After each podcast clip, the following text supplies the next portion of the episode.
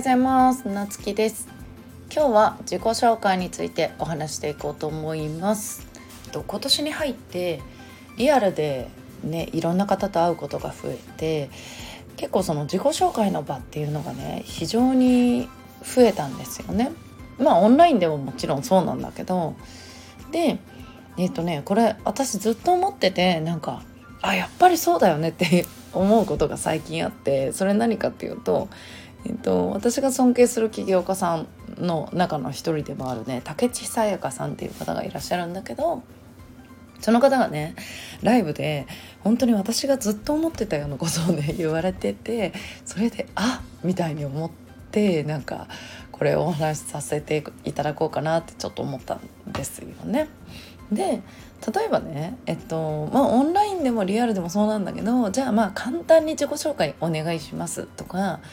1分でお願いしますとかっていう場がね結構あると思うんよね例えばその人数のもんとかね時間の問題で。でその時にまず3分4分5分ぐらいめちゃくちゃ話す人って結構多いなっていうのが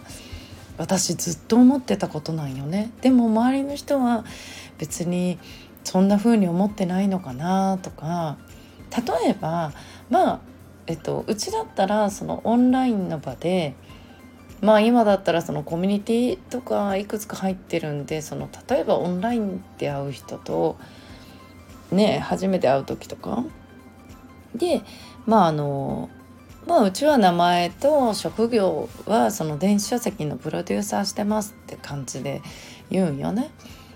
で、えっと、地元でそのバーの経営何年やってますとか私はこれまでこう生きてきてどうのこうのっていう職歴を話すなんてことはないんよね。まあ職歴多いしね私10個どころじゃないし。でなんだけど結構ねその今まで生きてきた結婚して専業主婦になってまずはこういう仕事についてとか例えばこういう仕事をしたかったんだけどなんかこううまくいかなくてとかその今の仕事に関係あるあのストーリー的なね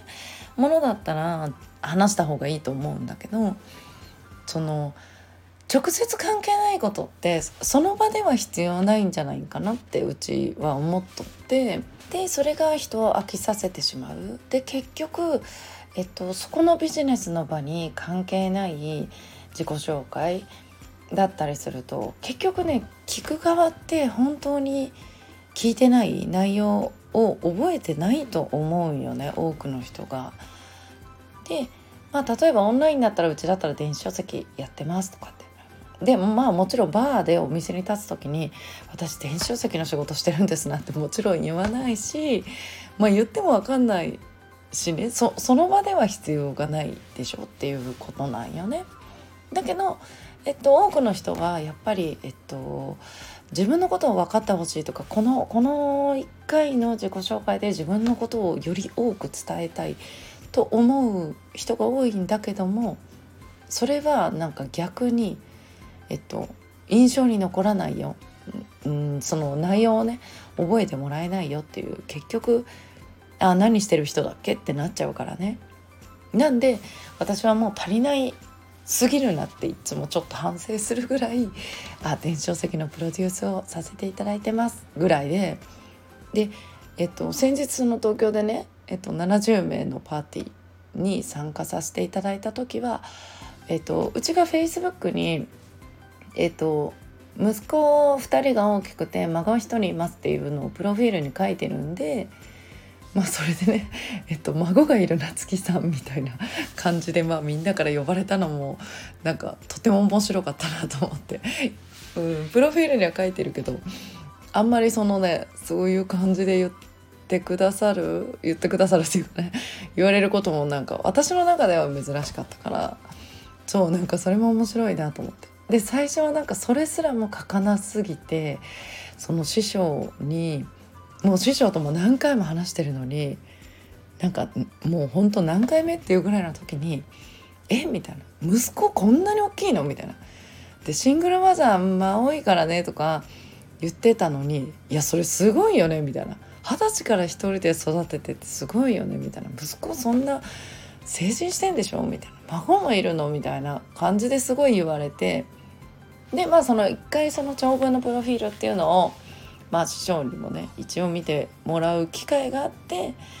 でまあその時にそういうあなんか人はそういう印象を受けるんだと思ってそれはプロフィールに入れたかな後で。でもまあその1分で自己紹介してくださいっていう場では、まあ、あんまり言わないその時に合わせてるその場所と職業とそのその参加してる会のね、うん、周りのどういう人たちがいるのかっていうところね、うん、っていうので合わせてる。でうん、だからその自己紹介第一印象ってめちゃくちゃ大事でこの自己紹介が、えっと、与える印象っていうのはすごい大きいんじゃないかなと思ってねこのお話を、えっと、させていただきました。でこれもやっぱり普段から練習しとくとかまあ、テキストにね長文書いておいて短い自己紹介これみたいな感じでやると結構なんかあのやりやすいかなと思ってねうん思ってます。ということで皆さん今日も素敵な一日をお過ごしください。またお会いしましょう。